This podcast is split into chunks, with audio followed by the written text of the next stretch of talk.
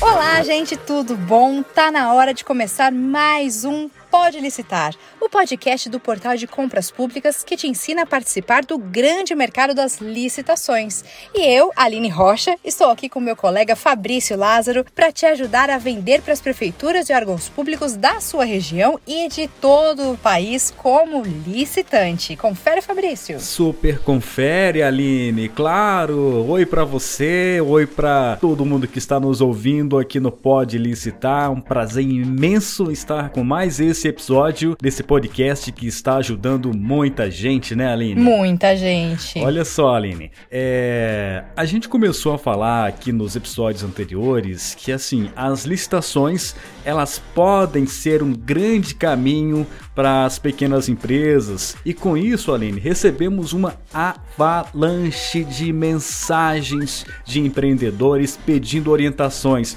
Olha que legal. Muito Aline. legal, né, Fabrício? E é isso, gente. Olha, sem vocês, nós não seríamos nada. Então aqui é uma via de mão dupla, certo? É isso mesmo. Estamos conseguindo atingir nosso objetivo. Isso é muito legal. Então hoje, é, Aline, caro ouvinte, nós reunimos as questões mais comentadas pelos nossos ouvintes e vamos deixar tudo bem claro e explicadinho nos mínimos detalhes e, logicamente, trazendo a segurança da legislação vigente como base de todas as orientações para você, empresário.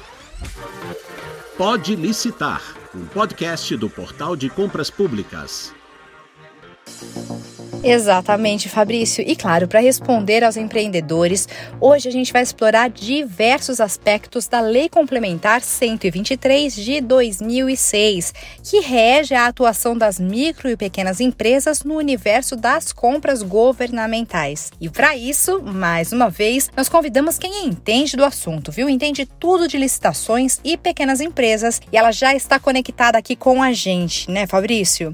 Olha, nós vamos falar com a instrutora da Escola de Licitações do Portal de Compras Públicas, que também é especialista em Direito Administrativo e Licitações, e ela é Ana Paula Félix. Ana Paula, muito bem-vinda, muito obrigada por aceitar nosso convite, viu? E eu quero, claro, apresentar já a primeira pergunta que nós temos aqui, e ela diz respeito à categorização das empresas. Vamos lá então. Quais são os requisitos para enquadrar uma empresa como MEI, microempresa ou empresa de pequeno porte? Vamos, essa pergunta é muito interessante porque elas costumam gerar muitas dúvidas em relação ao enquadramento, como o MEI, ME e a EPP, né? A sigla MEI representa o microempreendedor individual. Então, em outras palavras, é a formatação para quem trabalha como autônomo, aquela pessoa que trabalha por conta própria. E enquadra-se nessa categoria aqueles negócios com faturamento anual de até 81 mil reais, né? Já as microempresas, as MEs, né, são empreendimentos que eles apresentam faturamento anual de até 360 mil reais. Então, o processo de cadastro ele também é um pouco diferente, porque é necessário entrar em contato com a junta comercial da sua cidade para receber o registro do CNPJ e os demais documentos. Já as EPPs, que são as empresas de pequeno porte, elas são representadas pela sigla EPP, ela tem um faturamento entre 360 mil, né, superior ao de ME, e igual ou inferior a 4 milhões e 800 por ano. Tanto os empreendimentos que enquadram MEI, MO e EPP, eles têm vários benefícios proporcionados pela Lei 123 de 2006, certo? No portal de compras públicas, por exemplo, existem várias oportunidades de licitações para as MEs, EPPs e as próprias MEIs. Para vocês saberem, apenas no ano de 2021 foram licitados mais de 16 bilhões de reais através da nossa plataforma. Lembrando que são aplicados pelo portal de compras públicas benefícios exclusivos para MEI, MEs e EPPs na hora da seleção, permitindo assim amplitude de oportunidade para dar mais fôlego à atuação aí dos pequenos negócios na esfera pública. Oi, Ana Paula, bem-vinda, tá? É, uma outra questão importante que eu gostaria que você nos explicasse é se existem licitações exclusivas para as micro e pequenas empresas. Existem mesmo, Ana Paula? Sim, existe sim. A Lei Complementar 123, ela estabelece as normas gerais, né, relativas aí ao tratamento diferenciado e favorecido né, às microempresas e empresas de pequeno porte, com o objetivo aí de promover esse desenvolvimento econômico e social. Né? Lá no artigo 48 da Lei 123 de 2006, ela prevê que todas as licitações que sejam até 80 mil reais, elas devem ser destinadas exclusivamente a MEPP. E ainda tem mais. Além disso, né, licitações que o valor supere os 81 mil reais, quando de natureza divisível, elas devem haver aí a cota reservada de até 25% do objeto para a contratação de microempresas e empresas de pequeno porte. O portal de compras públicas, ele já está parametrizado aí para que o pregoeiro, no momento do cadastro da licitação, ele possa cumprir os requisitos da Lei 123, fazendo aí a adequação necessária para designar aquela licitação ali ou como exclusiva para ME ou EPP, ou que ele possa realizar através da plataforma a reserva de cotas, né, exclusivamente ali de até 25% para MEs e EPPs também. E Ana Paula, o que seria a regularização tardia de algum documento fiscal com pendências, como traz na Lei 123 de 2006 para ME ou EPP? Então, essa regularização tardia aí, ela é mais um benefício da Lei 123 para MEs e EPPs, ela está prevista lá no artigo 43 da Lei 123. Então, às vezes, essas microempresas, empresas de pequeno porte, acabam perdendo a oportunidade daquela licitação por desconhecer esse direito. No artigo 43, prevê que as microempresas e as empresas de pequeno porte, por ocasião da participação no certame licitatório, elas devem apresentar toda a documentação exigida, né, para efeito de comprovação de regularidade, tanto fiscal quanto tra trabalhista, mesmo que apresente alguma restrição.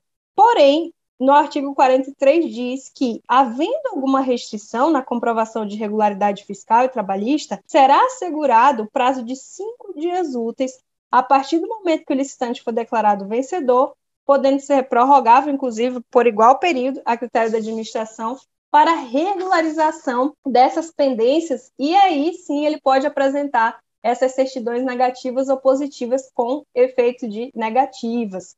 No portal de compras públicas existem ferramentas para que o fornecedor possa se comunicar ali com o pregoeiro no momento oportuno, né, no momento exato, permitindo aí ele solicitar a aplicação do benefício da Lei 123 que está prevista no artigo 43. E através de um campo específico ali de diligência, ele vai encaminhar esses documentos complementares. Isso aí permite uma segurança tanto ao comprador, que terá o respaldo da solicitação do benefício pelo fornecedor e uma segurança para o próprio MEPP, que vai haver aplicação da, do benefício da Lei 123. Certo. E o que é o direito de preferência, apelidado como empate ficto? É, o empate ficto, né, ele é muito interessante, tá? É, nas estações aí está assegurada como critério de desempate, na verdade ele é um critério de desempate, né, ele dá uma preferência de contratação para microempresa e empresas de pequeno porte. Logo a gente vê aí né, que existem vários benefícios para a MEPP. Então, isso está previsto onde? No artigo 44 e 45 da Lei 123 de 2006. Entende-se, então, por esse empate ficto na modalidade pregão, quando as propostas apresentadas pelas MEs e EPPs elas sejam iguais ou até 5% superior à proposta mais bem classificada, né? Sendo que nesse caso essa proposta não seria de um ME ou PP. Nas demais modalidades, quando sejam iguais ou até 10% superior à proposta mais bem classificada. No caso concreto, quando ocorrer uma situação dessa de empate ficto, a ME ou EPP ela vai poder apresentar uma proposta de preço inferior àquela considerada vencedora do certame certo? Sendo a modalidade pregão, a microempresa ou empresa de pequeno porte, ela vai ter o prazo de cinco minutos para benefício do desempate. No portal de compras públicas, ao iniciar ali a sessão do pregão eletrônico, o sistema ele já informa automaticamente no chat que existem empresas declaradas ME ou EPPs participando, né? E que elas possuem esse benefício da Lei 123. Além disso, esses critérios de desempate explanados aqui, eles são aplicados automaticamente pelo sistema, facilitando totalmente a operação do pregoeiro e da equipe de apoio. Ana Paula, olha, é evidente que realmente há inúmeras vantagens em se dedicar a esse universo de compras governamentais, né? Então conta aqui para o pessoal, né, para os nossos ouvintes, como que os empresários ficam sabendo dessas centenas de possibilidades de negócios que são abertas todas as semanas em todo o Brasil, hein? O portal de compras públicas ele tem várias oportunidades aí, né, de para agregar todas essas empresas. Então, eles podem entrar em contato com a nossa central de atendimento, podem fazer os nossos cursos ao vivo, aí onde a gente tem específico para fornecedor e podem tirar todas as dúvidas para que eles enganjem mais aí as oportunidades de negócio, né? Então, o portal de compras, ele dá todo o suporte, tanto a questão do sistema, quanto a questão aí de, de palestras e, e material disponíveis para esse público. Joia, Ana Paula! Olha só, Agora a gente vai para um quadro muito legal, né, Aline, que a gente gosta bastante sim, aqui sim. no Pode Licitar, que é o quadro onde o nosso ouvinte participa, né, Aline? Exatamente. É o quadro que tem aquela frase especial que eu vou falar agora. Pode, Fabrício? frase Pode. mágica. Vamos lá, roda a vinheta. Roda, roda, roda, roda. Fala aí, fornecedor. E o nosso ouvinte é o Eleandro Dias do Paraná. Ele mandou uh, a sua pergunta pelo e-mail imprensa@portaldecompraspublicas.com.br. E Ana Paula, ele diz o seguinte: é, sou representante de inúmeras empresas e percebi que posso ser fornecedor para vários setores públicos, seja através de licitações ou emergencial. Gostaria de saber qual é o processo ou procedimento. Ana Paula, é com você. Olá, senhor Leandro. Então, como que o senhor faria aí para ser fornecedor, né, através de licitações públicas em vários órgãos públicos, né? Então, para fornecer produto ou serviço em licitações públicas, o senhor deve primeiro começar o cadastro da sua empresa, né, para iniciar suas vendas ou prestações de serviço, né, através aí do nosso portal de compras públicas. Para isso, o senhor vai lá acessar o nosso site www.portaldecompraspublicas.com.br ao abrir a página, o senhor vai clicar no ícone laranja do lado direito da tela escrito Cadastre-se, clicar em Fornecedor e seguir as etapas de cadastramento. Após preenchida essa, é, essa etapa de cadastramento, né, o senhor irá receber e-mails né, com oportunidades de licitações do Brasil inteiro dentro da sua área de atuação de mercado, certo? Que foi feito no momento do cadastro, para participação nas licitações públicas. Dessa forma, basta ficar de olho nas oportunidades e participar das licitações.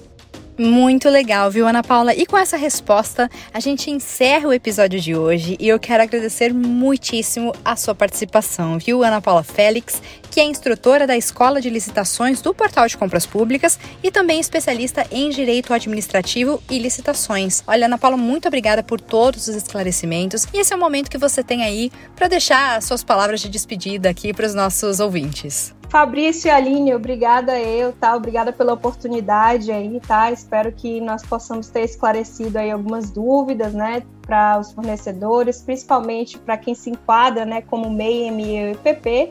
E estamos aí, Portal de Compras Públicas, à disposição para próximas dúvidas aí dos nossos usuários.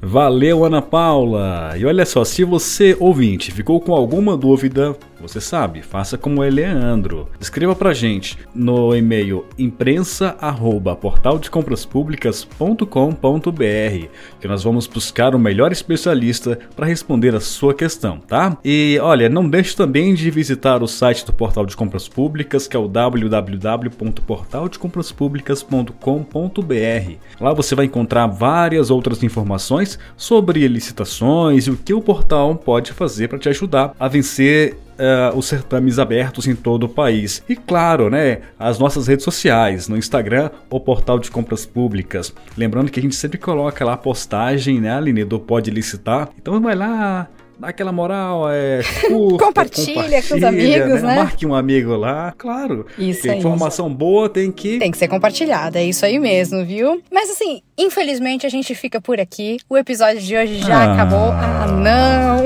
Mas a gente fica com saudade, mas a gente volta, né, Fabrício? Exatamente, a gente volta sempre. Sempre, ó. Fiquem atentos às redes sociais, viu? Um forte abraço a vocês e até a próxima. Tchau, tchau, gente. Até a próxima. Você ouviu Pode Licitar, o podcast do Portal de Compras Públicas.